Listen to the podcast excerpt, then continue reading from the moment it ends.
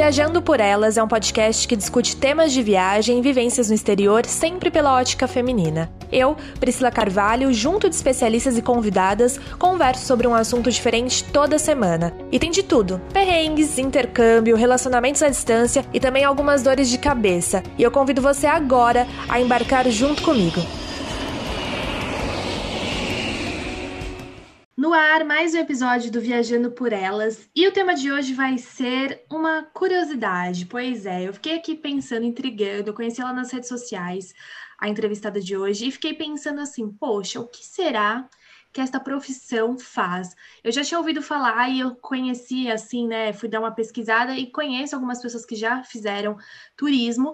E quando você se forma em turismo, né? Bacharel em turismo, você vira uma ou um turismólogo. Aí eu fiquei pensando, poxa, o que, que será que essas pessoas, né, aprendem, conseguem, podem fazer depois que elas se formam?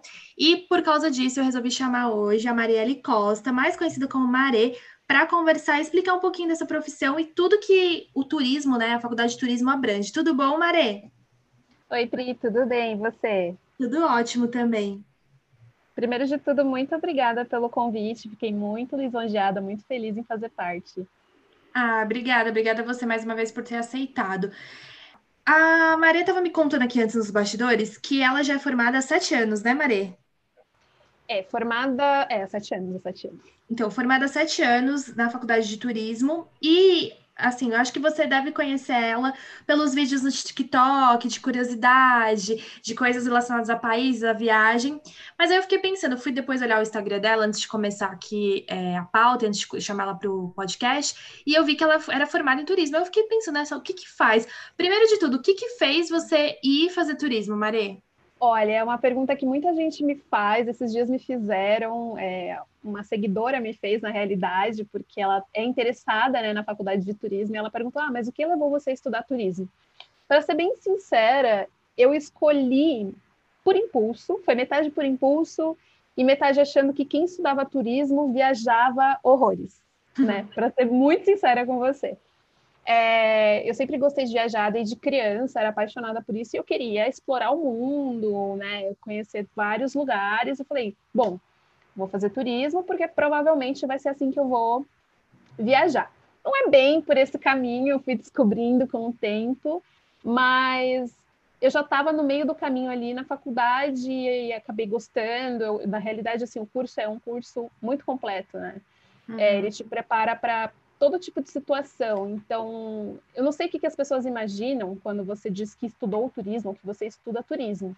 Uhum. Mas a nossa grade curricular normalmente tem de tudo. A, não só o básico de agenciamento, de hotelaria, de administração, mas tem economia, tem recursos humanos, tem sociologia, tem gastronomia, uhum. eventos, animação cultural, coisas que muita gente nem imagina que a pessoa que estuda turismo vai ter essa abordagem na faculdade, né? Uhum. Então, assim, basicamente foi isso. Eu não sabia exatamente o que eu queria, mas eu gostava de viajar. Quando eu tinha 17 anos, eu pensava com essa mentalidade e eu fui escolher turismo. Uhum. Entendi. E você se surpreendeu, por exemplo, suas expectativas foram. Você falou dessa questão que é bem assim, né? As suas expectativas foram atendidas na faculdade ou não? Teve aquela decepção um pouquinho? É bem diferente do que as pessoas imaginam? Eu acho que é um pouco diferente, sim. Eu imaginava que eu fosse viajar todo semestre, por exemplo, para conhecer alguma coisa. Eu tive, sim, a oportunidade de viajar durante a faculdade. É eu, a minha turma foi uma turma que teve muita sorte nisso, porque a gente teve professores que tiveram incentivos, por exemplo, de companhia aérea para levar nossa turma para algum lugar, então a gente viajou de avião, a gente teve a oportunidade de conhecer é, iniciativas de turismo é, agropecuário lá no interior do interior de Santa Catarina, então tiveram várias questões assim. Então, se me perguntarem, ah, você viajou durante a faculdade? A resposta é sim mas não é tanto quanto eu imaginava que fosse viajar, entendeu? Uhum. Mas eu me surpreendi pelo lado positivo com esse curso, porque eu acabei aprendendo muito, muito de muitas coisas, de muitos segmentos. Tá. Então, eu que gosto de coisas curiosas, gosto de todo tipo de assunto, gosto de conversar sobre tudo, para mim foi um prato cheio, né? Uhum. E você, você fez na época é, há quanto tempo? Você já, já é formada há sete anos? Você já se formou faz sete anos? Eu me formei em 2016, na verdade, sou formada há cinco anos, olha só que doideira. Ah, tá, entendi. Eu e trabalho há sete anos com isso. Hum, e, por exemplo, quando a pessoa faz turismo, igual você falou, é uma coisa que quem, sei lá, acho que todo mundo parte mais ou menos igual você, né? Ah, eu gosto de viajar, então quero é. fazer faculdade de turismo. E às vezes, sei lá, fala inglês, né? Fala espanhol, tem facilidade com a língua e com línguas, e aí pensa em viajar, também acho que pensa em fazer faculdade de turismo. Mas normalmente, quando você é formado em, em turismo, você pode atuar em que áreas? Assim, é, muito, é um leque muito extenso? É um leque muito extenso. Eu tenho amigos da faculdade que, que atuam em diversas áreas. Eu mesma fiquei só na área de agências de viagens, né? Desde sempre. A primeira agência onde eu trabalhei era uma agência de viagens de incentivo, era mais voltada para o marketing de incentivo interno de algumas empresas grandes. Mas depois disso, depois de um ano, dois anos, eu migrei para o turismo de luxo. Então, eu sempre fiquei com agenciamento. Mas eu tenho amigos que trabalham na hotelaria, amigos que trabalham com eventos, amigos que trabalham com logística, amigos que trabalham com companhia aérea, uh, museus uhum. e uma infinidade de coisas. É, eventos culturais no geral, né? É, realmente, assim, transportes no geral, gente que trabalha de tudo até em Secretaria de Cultura. Nossa, e quando você, você acha que assim, bom, eu sou da comunicação, né, Maria? Eu fiz é. jornalismo, então todo mundo fala, você vai morrer de fome, vai para outra área, aquela coisa, né? Humanas, assim, turismo tá dentro da área de humanidades também, né? De, de humanas, humanidades não, desculpa, humanas. Sim, isso, exatamente. Tá. Por exemplo, quando você acha, em termos de até mercado de trabalho, você falou aí um leque realmente já até de lugares que a pessoa pode trabalhar que eu nem imaginava, por exemplo, logística, eu nem imaginava que poderia é. ser é possível. Você acha que quando a pessoa sai da faculdade ou faz o curso, tem um, um bastante oportunidade para ela, ou também é uma profissão que a longo você vai trabalhando e vai ter que, sei lá, ralar bastante e conquistar alguma coisa a longo prazo? Olha, na maioria dos casos, é, a pessoa rala bastante até conquistar alguma coisa, para ser bem sincera.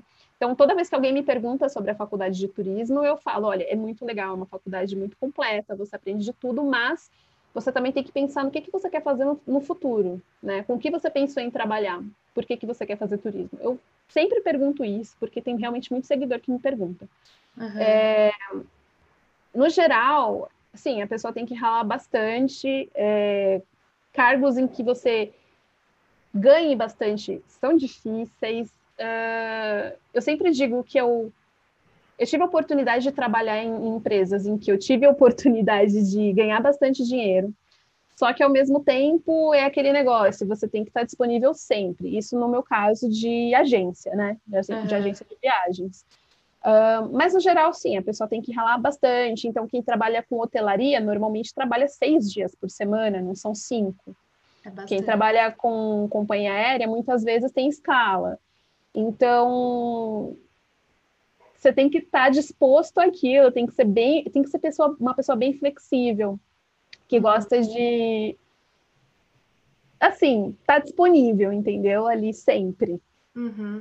E uma coisa que às vezes eu acho que você também deve receber muito essa dúvida, né? Por exemplo, para você uhum. ser agente de viagens, é, você acha que também tem essa questão da desvalorização da profissão? Porque, por exemplo, a gente vê, eu não sei como que funciona isso, até é bom você explicar aqui pra gente, uhum, para quem claro. se interessa por isso. Mas vamos supor, uma pessoa que é um exemplo, trabalha numa agência de viagens. Ela é um vendedor, ela é um, comerci é um comerciante que está ali vendendo pacotes de viagem, ou ela também tem que ter é, essa formação em turismo, ou ela pode não ter, ou não necessariamente alguém que trabalha com turismo vai poder atuar nisso. Como é que é essa questão das agências, né? De poder trabalhar e vender pacote de viagem, pesquisar?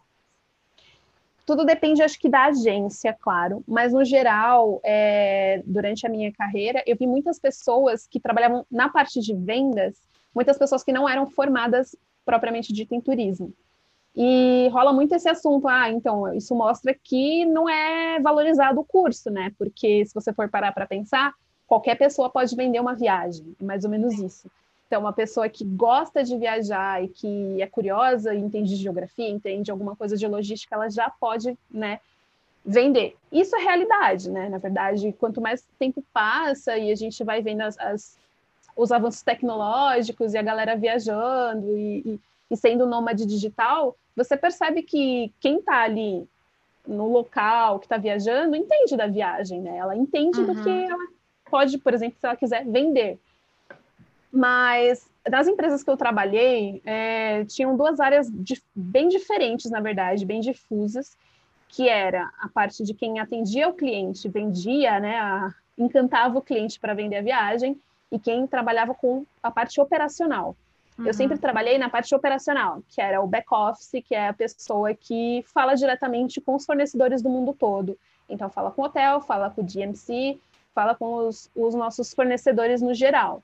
Uhum. Nessa área, é, era mais difícil você ver alguém que não era formado em turismo. Então, a maioria, eu diria que 90% das pessoas que trabalhavam com o operacional eram pessoas que realmente tinham a formação de turismo. E isso era uhum. legal, eu gostava bastante. E mas assim, para vender a viagem, muitas vezes você via pessoas que realmente não eram formadas propriamente de em turismo, entendeu? Entendi. Mas você hoje, assim, olhando lá para trás, tá certo que eu acho que você aprendeu muito, mas quem tá ouvindo podcast ou tem pessoas ali que querem começar ou que se interessam, ou que até já pensaram, é, você indicaria o curso ou não? Eu sempre vou indicar porque é um curso que me fez agregar muita coisa para minha vida. Eu aprendi muitas coisas dentro e fora da, da sala de aula, né? Eu diria, mas me formou para diversas, diversas coisas na vida, diversos segmentos. Então, por exemplo, hoje eu trabalho com, a, com comunicação, né? Querendo ou não, criando conteúdo na internet. Uhum. E eu tive aula de comunicação, eu tive aula de marketing. É, eu sempre fui uma pessoa muito interessada também pelas questões de recursos humanos, e eu tive aulas de recursos humanos, então eu gostava muito. Se as coisas não dessem certo, assim, trabalhando com criador, como criadora de conteúdo, eu já tinha pensado, cara, eu vou estudar alguma coisa relacionada a recursos humanos, porque é uma área que precisa muito de muita gente, de muita força, né? Uhum. É, mas sim, eu recomendo. Eu, eu sempre deixo deixo bem claro, né? Você tem que pensar no que, que você quer trabalhar no futuro, é, alinhar suas expectativas de salário, de, de condições de trabalho, de disponibilidade. Se você não for uma pessoa flexível, talvez não seja tão legal para você. Mas recomendar o curso eu sempre recomendo, porque é um curso muito rico, realmente, e não é muito valorizado. Na verdade, não é nada valorizado, né? Sim, você, infelizmente. Você né, cursos de humanas, você vai morrer é. de fome. Eu lembro quando é. eu decidi que ia fazer turismo, é, eu tenho um irmão que é formado em, na área econômica, né? E aí ele virou para mim e falou: não, não, faz outra faculdade. Essa não, de jeito nenhum. Faz Nossa. outra faculdade, pensa em outra coisa. Assim, é. eu só me joguei de cabeça. É, acho que tudo na vida é um aprendizado, né? Eu também, eu ouvi várias vezes as pessoas falando, você vai morrer de fome, jornalista não ganha muito. Realmente, jornalista não ganha muito, gente, é uma coisa, né? Mas você se lasca de trabalhar, mas querendo não se aprende muito. E graças também, acho que a nossa profissão, acho que tanto a minha como a da Maré, permite conhecer pessoas, permite conhecer histórias, é, viajar, é. né? Por que não? Conhecer várias coisas. Hoje eu estou migrando cada vez mais para o jornalismo de viagem, trabalhando uhum. com isso. E eu acho que é um mundo de, de possibilidades quando você faz determinado curso, né? Que às vezes, talvez, se você fosse lá para exatas, não ia ser metade do que você faz hoje, né, por exemplo. Com certeza, eu não teria o, o know-how que eu tenho. Não que eu tenha know-how, porque pessoas são pessoas e tudo muda e, né, enfim. Uhum. Mas todos esses anos que eu trabalhei com, com agência de viagens, eu posso te dizer que assim, eu sei resolver problemas de uma forma incrível e que eu sei analisar ali a pessoa, a situação, tentar acalmar as pessoas. Eu, a gente vai criando um jogo de cintura com relação a isso. E eu acho isso ótimo, porque você pode aplicar, se você quiser migrar para outra área, sei lá, é, lidar com pessoas é um skill para gente, sabe? Eu entendo dessa forma. Maravilhoso. E uma dúvida que eu tenho: quando você é formado em turismo, você pode exercer a, a, função de guia ou você tem que fazer um curso à parte? Normalmente você tem que fazer o curso de guia. Ah, tá. Acho que depende muito da regulamentação de cada lugar. Aqui no Brasil, por exemplo, eu sei que a gente precisa fazer cursos para ser guia formado, assim. Entendi. É como se fosse um curso técnico, né? Um tecnólogo. É, alguma coisa mais ou menos assim. Eu não posso adentrar muito nesse assunto porque eu realmente não sei direito, mas eu sei que você precisa fazer um, um curso, tirar um, uma autorização, se eu não me engano, para você poder ser guia. Uhum. E hoje, talvez a principal área de atuação quando a pessoa sai da faculdade seria talvez o ramo hoteleiro? Normalmente é hotelaria e agenciamento, sim. Tá. Entendi. Aí em terceiro pode ser, posso considerar companhia aérea e depois vai ramificando mais ainda. E, e por exemplo, no, na hotelaria, né, no hotel, a pessoa pode trabalhar de que área até que área? É, é um leque, desde, sei lá, de administração do hotel até o que, no caso, recursos humanos do hotel ou marketing do hotel. É, eu sei que é um leque muito grande, mas dentro do hotel ela pode atuar como o quê? Eu acho que depende muito do, do hotel, do tamanho do hotel e, e das políticas internas do hotel, mas eu tive amigos que trabalhavam é, na parte de conciergeria, amigos que trabalharam na parte de gastronomia dentro do hotel, amigos que trabalharam na parte de governança e uhum. amigos que trabalharam na parte administrativa. Então, acho que depende, lógico, da cadeia de hotéis uhum. e também né, da, da disponibilidade da pessoa para crescer dentro. Tá. E você falou dessa questão é, do, do mercado de, de luxo, né? Você fazia exatamente o quê? Você trabalhava para as pessoas que queriam essas viagens de luxo e aí você ia atrás de montar o pacote ideal para essas pessoas? É, mais ou menos assim. Existia uma regra que a gente não podia falar pacote, né? Porque a gente normalmente, quando pensa em viagem, pensa pacote de viagem. Mas aí, só por ser o mercado de luxo, já muda muito. É, já mudam os termos quando a gente vai falar. E a gente ah. tem que se acostumando com as coisas, é uma loucura. É, mas sim, né, basicamente o cliente chegava, normalmente já era um cliente conhecido da, da agência, normalmente, né? E falava, ah, é, esse ano, nas próximas férias, eu quero ir para tal lugar. E falava com a pessoa que atendia ele. Essa pessoa dava algumas ideias, tentava pensar um, day by day ali para o cliente e passava o pedido para a parte operacional, que era onde eu trabalhava, e aí a gente ia atrás do hotel, da cotação, dos traslados, dos passeios. E se a pessoa é, assim tivesse disponível a, a, aceitar tudo isso, a gente pensava em experiências diferentes. Em, em... O céu é o limite na realidade, né, no turismo de luxo. Eu tive contato com coisas incríveis, assim, de, de trabalhar, de coisas que eu nem imaginava que existiam, para ser bem sincera. Nossa. Tipo. Tipo o quê? Se você puder um, dar um exemplo. Fazer um café da tarde na muralha da China. Isso é para poucas pessoas, isso existe. Caraca, é, café da tarde é, na muralha da China, exatamente. já gostei. Ou, é. ou, participar de, um, de uma missa privativa com o Papa. Sim, é possível quando você tem dinheiro. E lógico, o Papa tem disponibilidade. Mas, nossa, coisas surreais, assim. Eu mesma tive, por exemplo, algumas experiências em algumas viagens. É... Deixa eu pensar em alguma. Ah, um... é inesquecível na realidade essa. Eu tive a oportunidade de entrar no parlamento inglês depois do horário de fechamento, com um grupo que eu estava viajando, e a gente pôde conhecer o parlamento de noite com um guia de lá de dentro. Isso é completamente exclusivo, então eram as almas e a gente. Nossa. E a gente ainda entrou num, numa sala exclusiva dentro do parlamento e teve um jantar exclusivo. Isso é completamente surreal, né? Nossa. Com uma pessoa tocando só pra gente. Era um grupo de 10 pessoas. Eu me senti a própria rainha, né? Sim, Nessa sim. situação. Nossa. Esse tipo de coisa é possível quando a gente fala de turismo de luxo, sabe? Coisas que as pessoas normais, diríamos assim, nem imaginam que exista. Sim. Nossa, que diferente, né? Nossa, é verdade. Como assim? Você lembra mais alguma? Eu adorei. Café da tarde na Muralha da China. Vamos lá fazer uma missa com o Papa. Já, já, já adorei.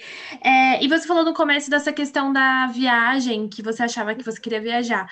Aí você até falou que, como você estava com esse grupo, você conheceu. De fato, alguém que faz turismo vai viajar bastante ou é mais Assim, hum. não é tão assim, né? A prática, a teoria é diferente da prática. É, a teoria acaba sendo diferente da prática. É, eu tive oportunidades de viagem diferenciadas, assim, porque eu trabalhei com agências de viagem de luxo, né? Uhum. Sendo bem sincera. Mas quem, te, quem trabalha com, com agências ou trabalha com companhia aérea, sim, tem acesso às coisas de forma mais barata, né? Uhum tem desconto, tem às vezes ganha coisas de graça quando fala para o fornecedor que está indo viajar.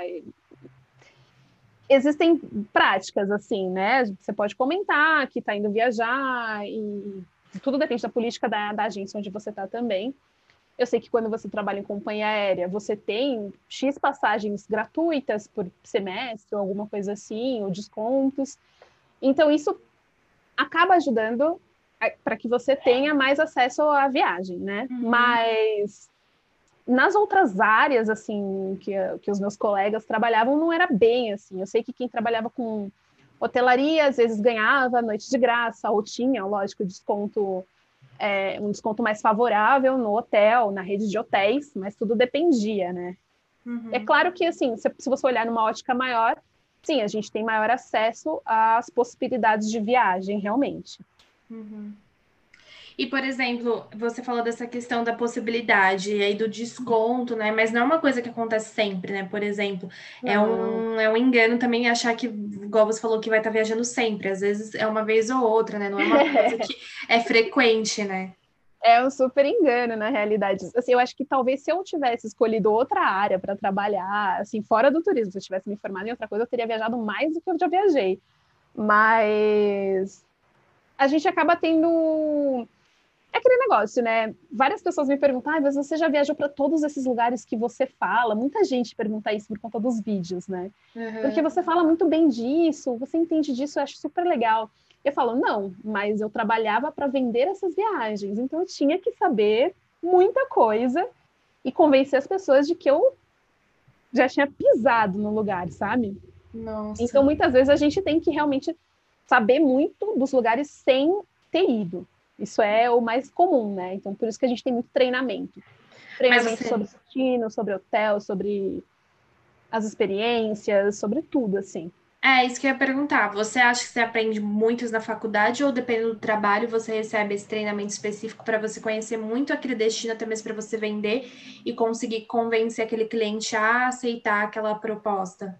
Ah, é com certeza no trabalho. Tá.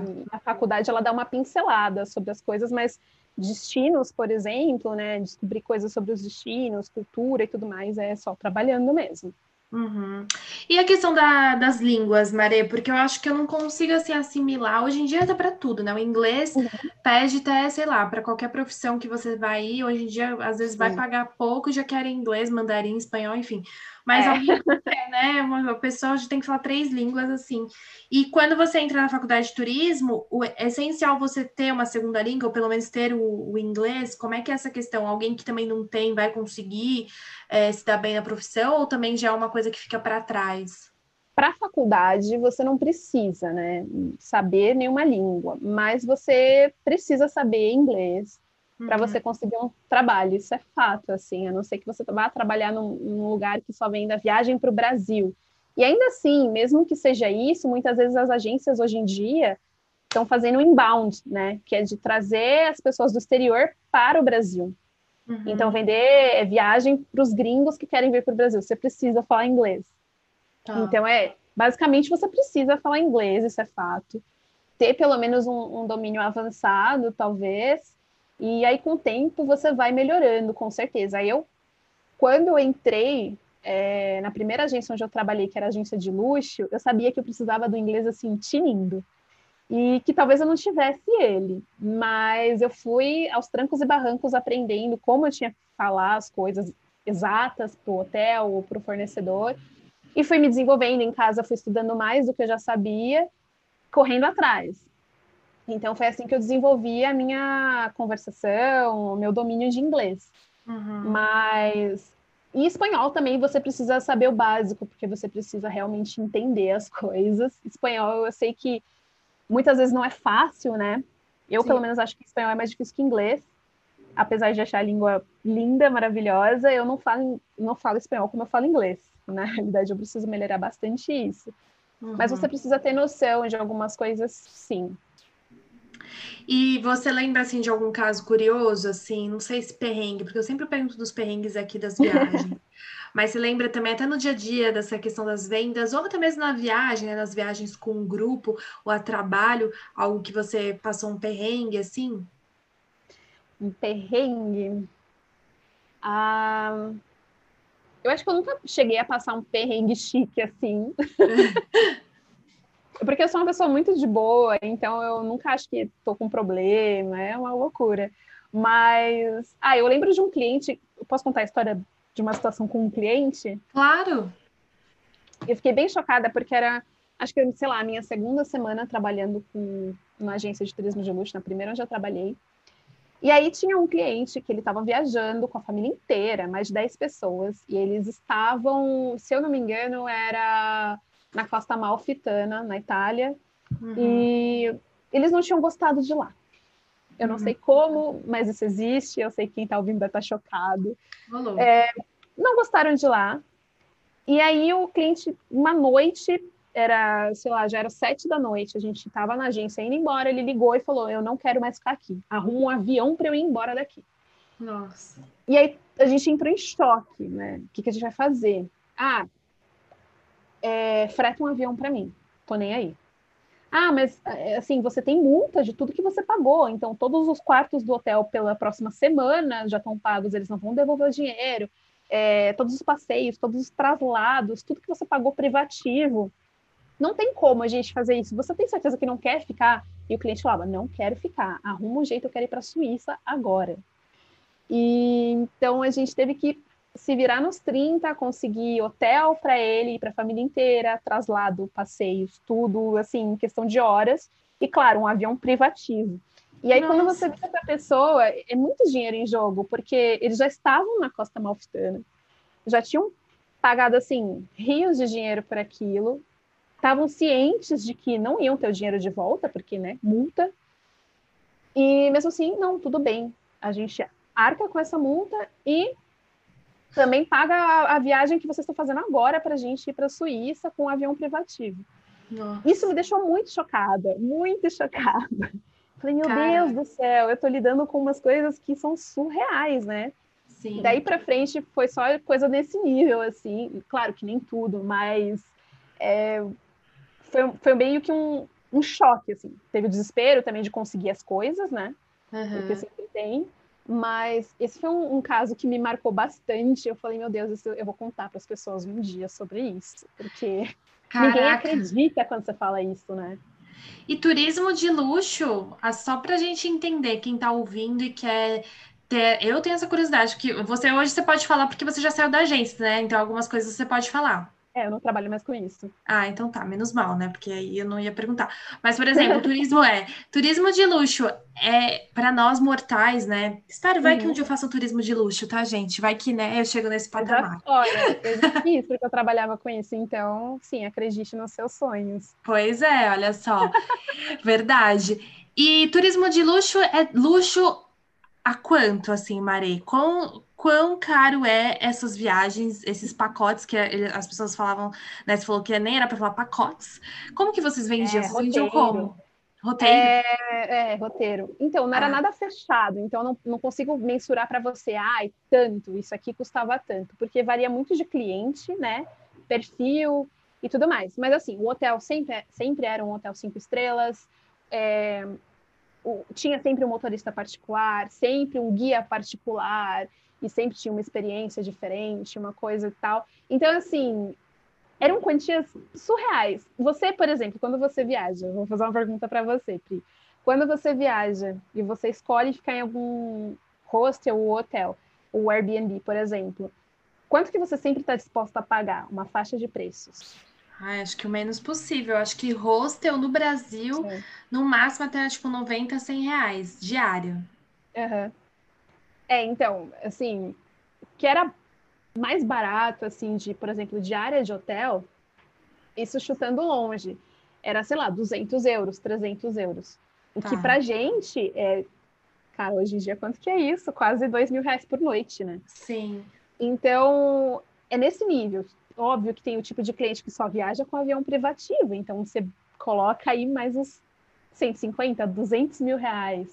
Nossa. É tem cliente que só quer o guia XYZ, quer, quer viajar, por exemplo, para o Egito, que é o guia especialista em egiptologia. Então, pensa na diária desse guia, quanto não custa. Meu tem, Deus. Tem tudo isso, entendeu? É, é, eu sempre falo que, na verdade, o céu nem é o limite, é a, a, acima do céu, na realidade. Meu Deus, o limite acho que é só conta bancária, não é mesmo? Exatamente. Quanto você tem pode pagar, é isso. Exatamente. Aí eu vivia me perguntando, assim, enquanto eu estava trabalhando no dia a dia, será que se eu tivesse esse dinheiro que essa pessoa tem, eu, eu faria todos esses, né, todas essas extravagâncias? Mas aí eu paro e penso, cara, isso para essa pessoa é normal, é a mesma coisa que eu viajar para Ilha Bela e pegar um Airbnb. Isso para mim é o, é o normal. Só que para essa pessoa é ir para o destino XYZ e ficar no melhor hotel. Hotel cinco estrelas, seis estrelas, né? Aqui em Dubai tem seis estrelas. Nossa, Mas. Seis estrelas. Eu ficava Até... me perguntando isso. Até colocar uma estrela a mais. Tem, Dubai, se eu não me engano, tem sete estrelas. Se eu não me engano, o Burj Al Arab é um hotel considerado sete estrelas. Posso estar falando alguma coisa errada aqui, mas depois a gente vê. Nossa. Gente, tô chocada com essas contas bancárias. Você já atendeu algum famoso? Já, com certeza. Vários. E essas agências são específicas, assim, tipo, porque tem poucas, eu acho, né? Ou não, eu, ou a gente que é pobre mesmo não conhece. Não, porque eu fico, eu fico, pensando, né? Agências de luxo, não, filha, é você que é pobre mesmo, por isso você não conhece tanto. Não, pior que tem bastante. O nicho de luxo é, é grande, é relativamente grande, e em cada cidade, assim, no, no, não digo em cada cidade do Brasil, mas em muitas cidadezinhas que você nem imagina, cidade do interior, por exemplo, sempre tem a agência que é para as pessoas mais ricas. E essa uhum. agência, ela sempre vai comprar com uma operadora daqui de São Paulo, que é a operadora de luxo, entendeu? Uhum. Eu tive a uhum. oportunidade de trabalhar nas operadoras, as agências barra operadoras mais famosas de, de luxo aqui. Então, a gente sempre recebia é, pedidos de agências menores, né, do interior e tudo mais. E assim, tem agência de luxo em todo lugar. Você nem imagina. Nossa! claro que o luxo, ele depende, né? Assim, tem a pessoa que realmente é milionária, então vai lá em cima. Mas, o, mas também tem a pessoa que ah, é bem de vida, ou a pessoa, por exemplo, que vai casar, juntou dinheiro durante, sei lá, muito tempo para fazer uma viagem para as Maldivas e ficar num hotel maravilhoso, cinco estrelas. Tem isso também, entendeu? Uhum, entendi. É, eu acho que são, é um caminho de possibilidades, né? Mas, nossa, eu não imaginava quão caro era esses esses roteiros, né? Esses, esses trajetos, assim, porque realmente talvez é uma, é, é uma coisa fora da, da nossa realidade, né? Super, super eu vivo pensando nisso, e aí eu ficava, eu, sei, eu lembro que eu anotava, assim, as coisas mais caras que eu, que eu tinha vendido no mês, por exemplo, e tem coisas que marcam, né, tem vendas que marcam a gente, isso falando, assim, quem vende viagens. Uhum. E aí uhum. teve uma viagem que me marcou muito, assim, que era, uma, era um roteiro que eu sabia que era muito caro, que eu já tinha feito treinamento sobre, e eu lembro que eu pensava, cara, eu nunca vou vender isso, eu nunca vou ter oportunidade de vender isso. E para mim, hoje em dia, é o top one de viagens que eu quero fazer. E se Deus quiser, eu vou fazer um dia. Uhum. Não sei com que dinheiro. É, que é vender uma viagem para Ruanda. Para a pessoa fazer um. Ruanda, para fazer o, o, safari, que é o safari mais caro do mundo, que é o safari de gorilas, né? Para ver os gorilas. Que você não pode ir de carro, você vai a pé, subir na montanha e tudo mais. A gente chama de safari mais caro porque a sua permissão para entrar no Parque Nacional dos Gorilas, em Ruanda, eu não sei, deve ter aumentado agora o valor, mas era 2 mil dólares por pessoa por dia. Nossa, 2 mil você, dólares? É, e você não sabe, isso só a permissão para entrar no Parque Nacional, para fazer o passeio. E você não sabe se você em um dia vai conseguir ver os gorilas, porque os gorilas eles são muito poucos, né, infelizmente. E também eles têm os hábitos assim quase humanos, né? A gente veio deles. Então, eles fazem o que eles querem, cada dia eles estão em um lugar dentro do parque, então pode ser que você pague essa permissão por um dia e você não veja, o que é terrível, né? Você viajou para Ruanda para ver os gorilas. Sim. Então, normalmente a pessoa paga dois dias para ir no parque. E aí, sem contar, lógico, aéreo, é, os traslados, a hospedagem, que lá é muito cara, porque Ruanda é um país que trabalha muito a sustentabilidade. É uma viagem realmente muito cara. E é uma experiência muito rica, né? Também tem, tem outras muitas questões, por exemplo, você não pode estar gripado para entrar no Parque Nacional. Então não. vem um médico para fazer um, um, diagnóstico seu um dia antes, para ver se você. Porque eles, os gorilas eles pegam doenças nossas, né? Uhum. Eu acho que até saiu no jornal esses dias que tem gorilas no zoológico de Nova York, talvez, que estão doentes com coronavírus, o que é terrível. Sim, sim. Então, Nossa. assim, eu, eu sempre pensava nessa viagem e falava, cara, além, muito além de querer ir, eu quero vender essa viagem um dia para saber como é que é, né? E aí teve o um dia que eu realizei isso. que eu vendi essa viagem. Eu vendi, não, né? Assim, ainda porque eu fazia o operacional. Opa, peraí. Oi? Oi, acho que Oi. deu problema no meu fone aqui. Voltando. É, deu. Uhum. Eu tava falando, é. Eu fiz parte da venda, né? Então, teve a pessoa que vendeu e eu que operei. Mas lembro que foi um marco, assim, para mim. Porque Caraca. realmente uma viagem cara. Muito caro. E, e assim, no, por exemplo, no total, você falou 2 mil dólares por dia. Aí o ideal é ficar lá quantos dias mesmo? Então, a gente, essas pessoas, se eu não me engano, elas ficaram quatro dias, mas eu acho que o recomendável são cinco dias, quatro noites, na tá, realidade. Tipo, né? 20 mil dólares. Porque tem, tem outras coisas que você faz né, na região, não é só para ver gorilas, tem outros animais que vivem na região, tem outros passeios, outras coisas, pode sobrevoar de helicóptero, por exemplo. Mas é, a permissão em si para entrar no Parque Nacional eram 2 mil dólares por pessoa por dia. Eu acho que deve ter aumentado, né? Porque essa venda foi em 2018. Sim, total, meu Deus. E fora que se for 2 mil dólares por dia, se você falou que é de 4 a 5 dias o recomendado, a pessoa vai ficar lá, ela vai gastar praticamente 10 mil dólares, que aí dá muitos reais, que eu não sei fazer essa conta, já fiquei aqui confusa. Bug total, 50 mil, 50 mil e pouco, porque deve estar uns 5 e pouco já o dólar, né? Fica, tá, tá oscilando. Tá 5 então, 30, 40, por aí. É, então, aí já é uma, uma viagem caríssima, né? Assim, para cinco dias de, de viagem. É, a pessoa não vai pagar os cinco, por exemplo, se ela ficar cinco dias no, no hotel, ela não vai pagar os cinco dias de permissão, até porque é muito caro. Deve ter gente que faz isso, né? Óbvio, ah, todos os dias fazer o safari, mas é só nos dias que você quer fazer o safari. Então isso diminui um pouco. Mas mesmo assim é muito caro, né? Nossa, muito. Eu já tô aqui, eu já chorando, falando que eu não ia é, pagar se eu não se eu tivesse eu pagaria é que eu não tenho né então não tem como pagar então é uma coisa pois assim. é mas um dia a gente realiza é é verdade e eu ia até te falar uma coisa que você estava falando aqui estava pensando eu não gosto muito desse nome dessa nomenclatura mas assim tem muita gente que fala dos, dos destinos exóticos né eu não gosto muito disso gente porque tem gente que né eu concordo até é exótico para quem às vezes é a cultura daquele país né aquilo é exótico para gente sei lá Ocidente que não está acostumado com o Oriente ou outros lugares. Mas enfim, é. os lugares que você também já vendeu, né? O que você comercializava, teve algum que era uma coisa assim, um passeio, né? Um, você falou desse dos gorilas, achei bem interessante, mas tinha também alguma coisa que era bem diferente, que você comercializava uma viagem assim, bem diferentona mesmo? Diferente, hum, deixa eu pensar. Tem muita coisa na Indonésia, né? Então, quando você gosta muito de quando você é muito de esportes radicais, de trilha, é muito legal você ir para a Indonésia, porque você, por exemplo, tem um passeio que você. Eu não lembro o nome do vulcão, infelizmente. Pessoas que estão assistindo, ou que estão ouvindo, me desculpem. É, mas tem um passeio que você sai, acho que de Bali.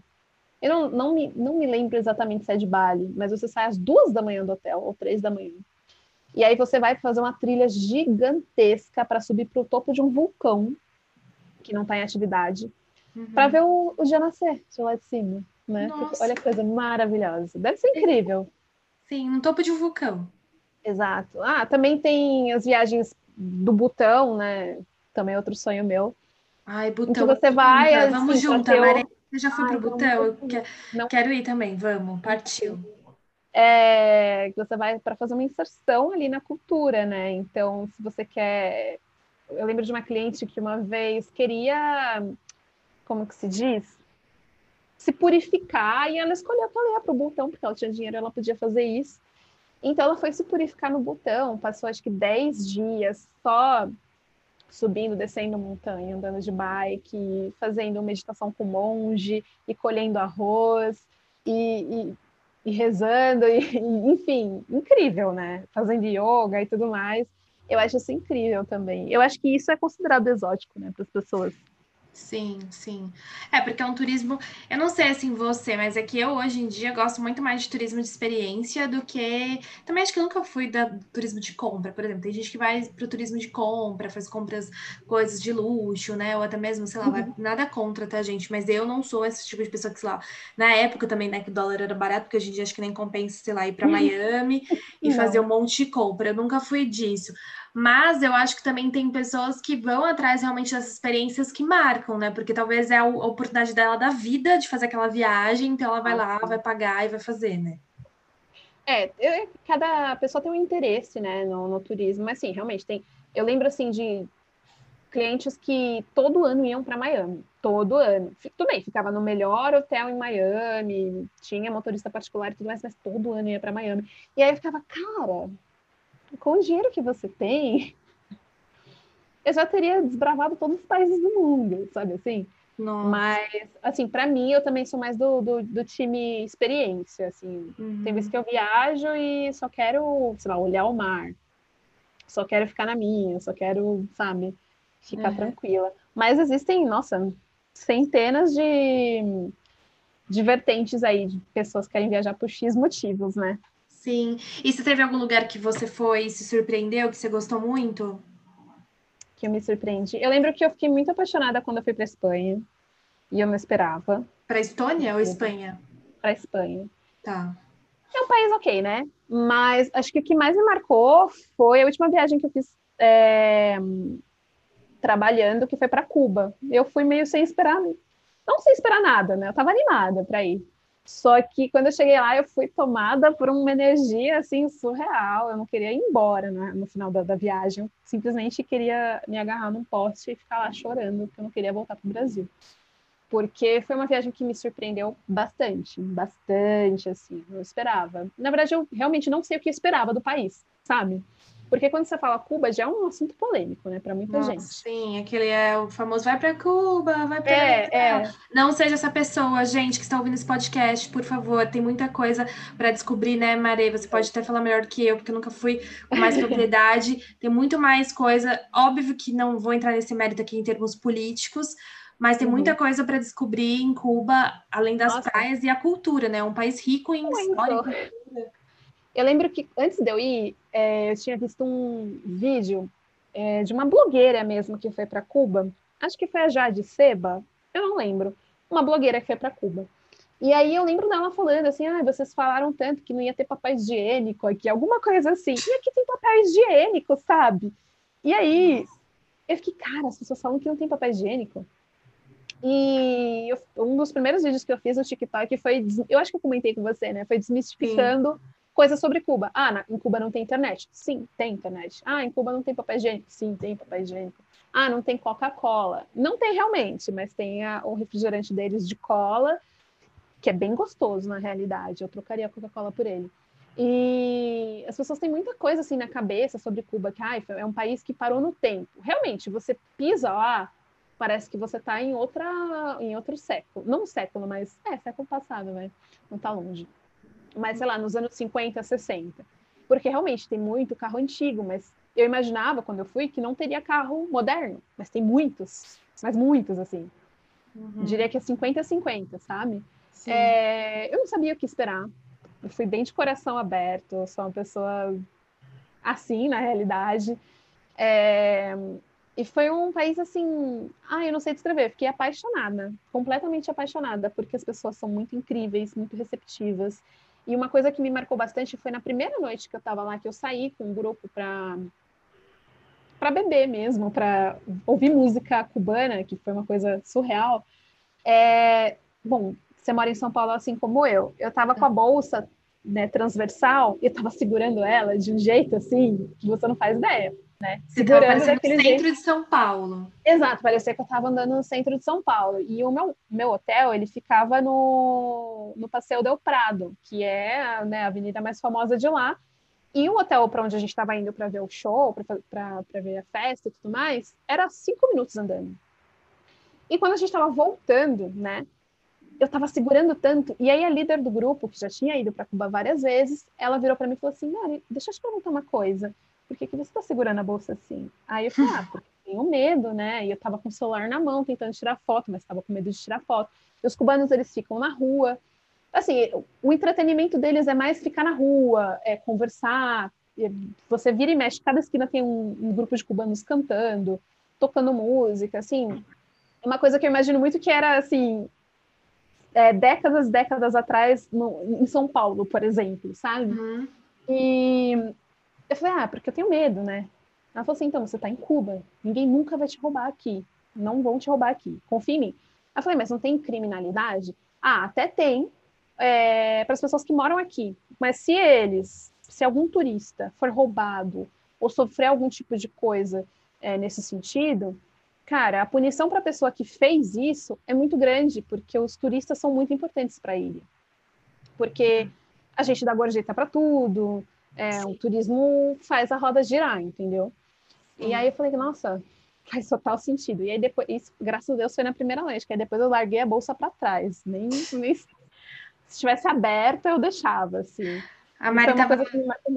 A Mari estava achando que estava na República 11 horas da noite, né? Ou aqui, para quem não sabe, para quem está ouvindo o podcast, é. Você pode, sei lá, ir para a República ali, né? Dependendo de onde você vai, ou na SEC, assim, é bem complicado à noite, então ela estava é, achando que estava. foi roubada na República. É, então, pois é, eu nunca tinha sido também é, assaltada fora e fui assaltada aqui no Brasil, mas olha só, coincidência, né? Ou melhor, é hipocrisia.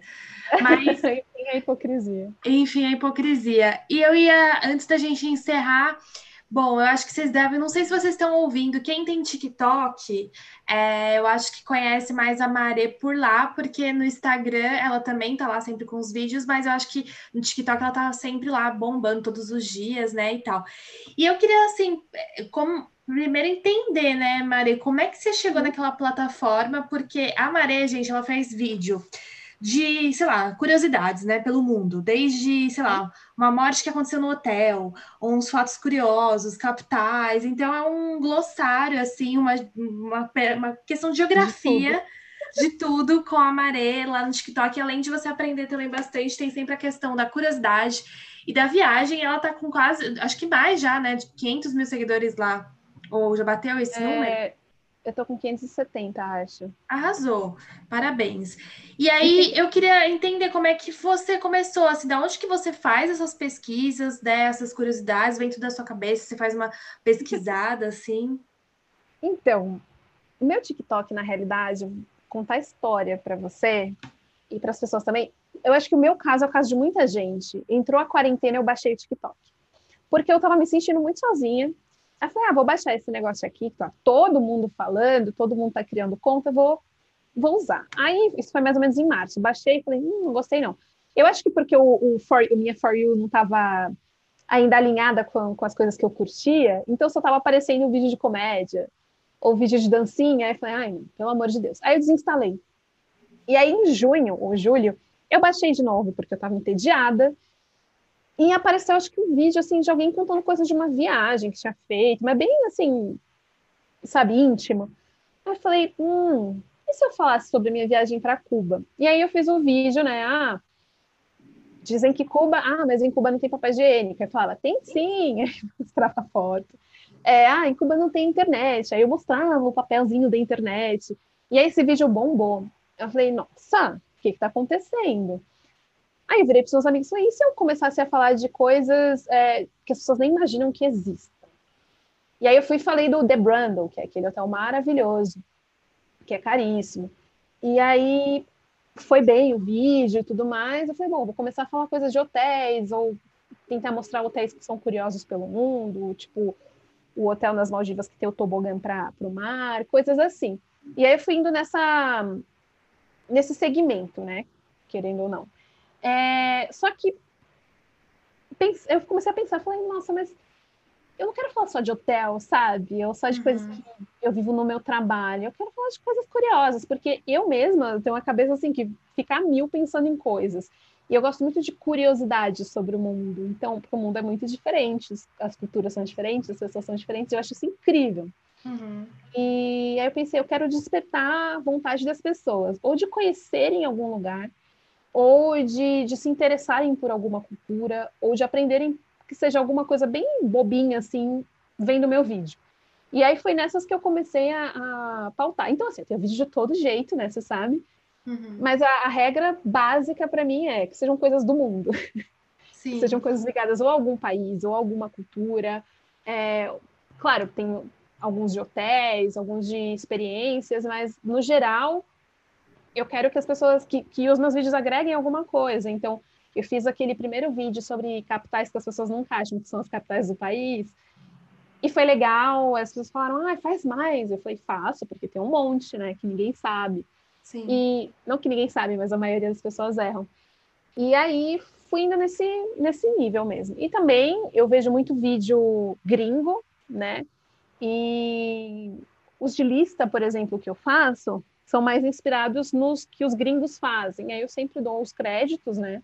Uhum. É, às vezes a, a, lista do gringo está desatualizada, então eu sempre procuro um artigo que tenha fonte correta ou de, né, um estudo mais recente, aí eu vou lá e publico. Eu acho isso muito legal, na verdade. Você pega bastante referência na gringa, então? É, eu pego bastante. Quando eu pego, né, coloco no, na legenda, e também tem muita coisa surgindo da minha cabeça. Eu leio muito também. Então, quando eu vejo, sei lá, eu tô com 30 abas abertas de site, aí eu vou olhando, assim, matéria, e falo, nossa, isso pode ser legal para um vídeo. Vou lá e escrevo. E por aí vai. Ai, arrasou, nossa, gostei. Sigam lá a Maré. É, eu sei que tem muita gente que gosta. Eu acho que não sei se você tem esse retorno, assim, Maré. Tem gente que ama e que odeia o TikTok, né? Tem muito essa. Esse ame ou deixe, né? Assim, mas eu acho que tá uma, uma rede social que tá viralizando muito, né? Até minha mãe baixou o TikTok, gente. Então, a minha mãe também tem. Então, né, imagina, né? Mas é, a Maria tem muita curiosidade e a gente aprende bastante lá. Eu, como eu sempre falo aqui, eu poderia ficar falando horas e horas, mas temos que encerrar. E antes de encerrar, deixa suas redes sociais, Maria, onde que as pessoas podem te achar e pode ir falando aí o que você quiser para as pessoas acharem você nas redes sociais. Não, em todas as redes sociais eu sou Mareio Mundo. É, então, Instagram, TikTok, Quai, é, YouTube também.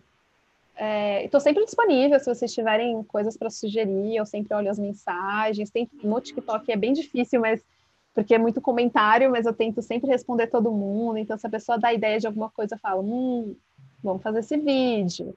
Eu tento sempre acatar o que as pessoas me dão de ideia, porque eu acho isso muito legal. Mas, no, no geral, é isso. Eu marei o mundo em todas as redes sociais.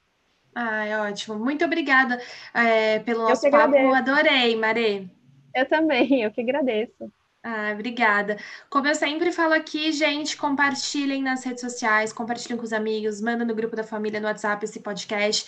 Vai ajudar muita gente a nossa conversa, tirar dúvidas, curiosidades. E toda quarta-feira tem episódio novo. Se você quiser indicar uma convidada, manda pelo meu e-mail, viajandoporelas.gmail.com ou me segue lá no Instagram também, Viajando por Elas, onde eu sempre trago dicas de viagem, dica para mulheres viajantes. Enfim, tem muita coisa boa lá. E toda quarta-feira um episódio novo. Quarta-feira que vem estou de volta. Obrigada, tchau.